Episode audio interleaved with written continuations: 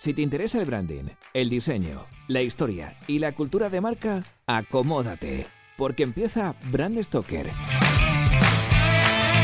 con Rubén Galgo.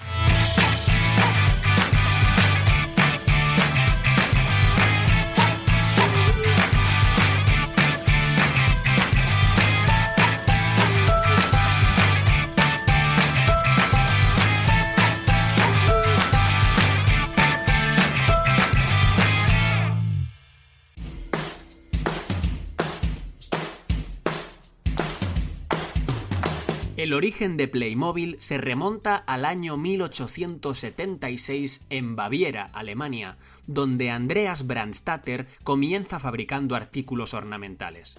Alrededor de 1921 no trabajaban todavía con juguetes, como podríamos imaginar, sino con cajas registradoras y teléfonos.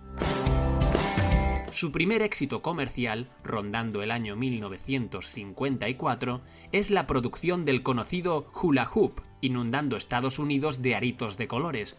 Pero debido a la crisis del petróleo, que supone un incremento del costo del producto, deciden reinventarse y apostar por artículos de menor tamaño. De esta manera nacen los clics en 1971. Hans Beck, taciturno desarrollador de producto, es el papá de la criatura. Por cierto, ¿sabéis que cada segundo se fabrican 3,2 figuras? En ese mismo tiempo nacen 2,6 personas en el mundo. Es decir, la población de Playmobil está creciendo más rápido que la nuestra. Pero entonces vamos a ver un momento. ¿Los clics son alemanes? Pues ya, así es. En España, dos queridísimas marcas de juguetes, Famosa y Exing, compitieron por hacerse con los derechos de fabricación de estos diminutos muñecos, llevándose el gato al agua a la primera nace así en 1974 el popular nombre de Famóvil, que es una contracción entre famosa y Playmobil. Otro nombre muy nuestro fue precisamente el de Click para los chicos y el menos recordado Clack para las chicas, porque en su país originario eran conocidos como Clicky, independientemente del género que tuvieran. Así que el mercado se reparte entre muñecas de famosa para las chicas Lego para chicos y Clicks para todos los niños. Recordad que ya os hemos hablado de la marca Lego.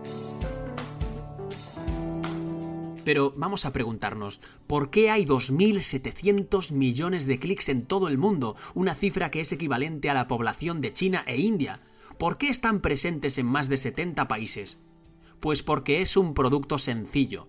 Es un juguete pequeño que cabe en el bolsillo, eh, sin connotación sexual, y diseñado observando los dibujos de los más pequeños.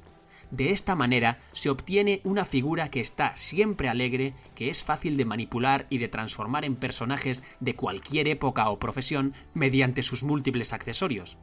De esta manera que es aparentemente simple, se coloca la imaginación como protagonista del juego, y ese es el secreto de su éxito.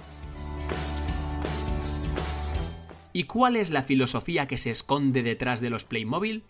Según Horst Brandstatter, emblemático presidente de la firma, nada de horror, nada de violencia y nada de tendencias que pasen de moda.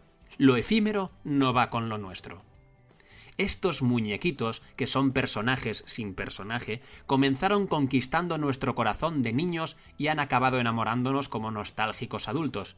Son arrebatadores en museos, tesis doctorales, profundas discusiones antropológicas y convenciones de fans como la que se produjo en Huesca en el año 2010, donde se exhibieron más de 68.800 figuras, batiendo el récord Guinness.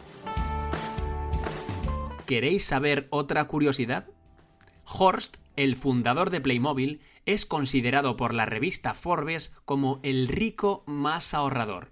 Tanto es así que es el único miembro de su selecto club de golf que presume de haber jugado siempre con pelotas de segunda mano que él mismo recoge entre los árboles. Es un hombre inteligente porque prefiere a la gente que piensa antes que a la que habla creativo, porque siempre está buscando y pensando en nuevas vías de negocio. Humilde porque no quiere ni móvil, ni barco, ni vinos caros debido a sus gastos. Y de principios, porque no copia ideas de su entorno ni despide a sus empleados a la ligera. los trata como uno de sus principales valores. Y tú que sigues escuchando este podcast te preguntarás por qué no hemos hablado todavía del fabuloso barco pirata, del inexpugnable castillo medieval o del mítico fuerte asediado por los indios. Estos complementos, espacios imaginarios de nuestra niñez, nos trasladan directamente a aquellas largas tardes de juego, ya sea solos o acompañados. Tal capacidad de evocación se debe principalmente al ingenioso y laborioso trabajo del equipo de diseñadores de Geobra, que dedica una media de tres años en sacar a la venta un nuevo Playmobil con todos sus complementos. ¿Quién dijo que tener éxito a nivel mundial era cosa fácil? Si todos los clics se entrelazaran, darían tres vueltas al mundo. Los clics ibéricos eran básicamente idénticos a sus primos alemanes, aunque no todos los modelos se comercializaron en España debido al alto coste de algunos de ellos o a las diferencias culturales existentes entre ambos países. Así, Famóvil produjo algunas figuras propias muy castizas, como por ejemplo el Caballero Español, en otros países sus peculiaridades quedaron reflejadas en la creación de decenas de piezas piratas que proliferaron como hongos, destacando Hungría con su serie de húsares e incluso China, reproduciendo originales pero de inferior calidad. Vamos, unos Playmobil de garrafón. Vamos acabando con esta historia y ya sabéis que nos gusta cerrarlas con datos curiosos, el primero que os vamos a dar es que Playmobil no fabrica juguetes licenciados. Es política de empresa no depender de modas temporales. El segundo es más curioso todavía, porque ¿sabéis que Playmobil no solo fabrica juguetes? Todo el plástico que sobra de sus figuras y escenarios lo reciclan y lo aprovechan para construir unas macetas que se llaman lechuza, que suponen el 10% de los ingresos de la compañía. La fecha de desaparición de Famóvil no se sabe a ciencia cierta, aunque sabemos que sucede alrededor de 1983, fue diluyéndose en el tiempo sustituida por la marca actual, Playmobil, que es tal y como preguntamos por ellos ahora en las jugueterías cuando queremos sorprender a nuestros hijos y sobrinos. Porque, vamos a ver, aquí entre nosotros, ¿qué otro trasto es capaz de emocionar a varias generaciones tan diferentes entre sí? Nosotros conocemos al campeón de todos ellos. Ni ordenadores, ni tablets, ni móviles, ni comecocos han conseguido desbancar a este objeto fetiche. Como los clics de Playmobil, no hay ninguno.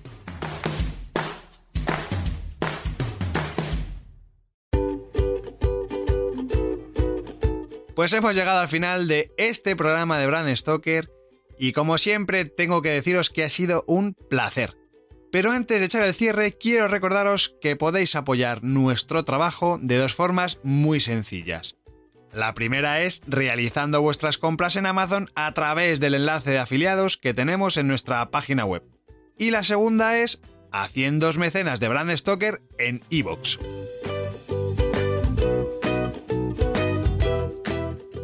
Brand Stoker es una iniciativa de Gallicus Gallicus es el estudio especializado en creación y gestión de marcas que dirige Rubén Galgo. Si lideras una empresa o eres la persona responsable de crear o actualizar la marca de tu compañía, no dudes en ponerte en contacto con nosotros. Búscanos en nuestra web gallicus.com.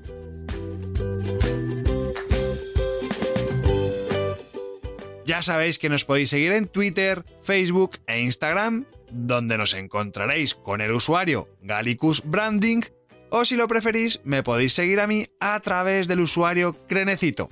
Por supuesto, no olvidéis comentar este programa, darle a me gusta y compartirlo en vuestras redes sociales. Y si os habéis quedado con ganas de más, podéis escuchar más programas de Brand Stoker en iVoox y sobre todo en brandstoker.com. Muchas gracias por estar ahí y recordad, como dijo Paul Rand, el diseño es simple. Por eso es tan complicado. Hasta el próximo programa. ¡Chao!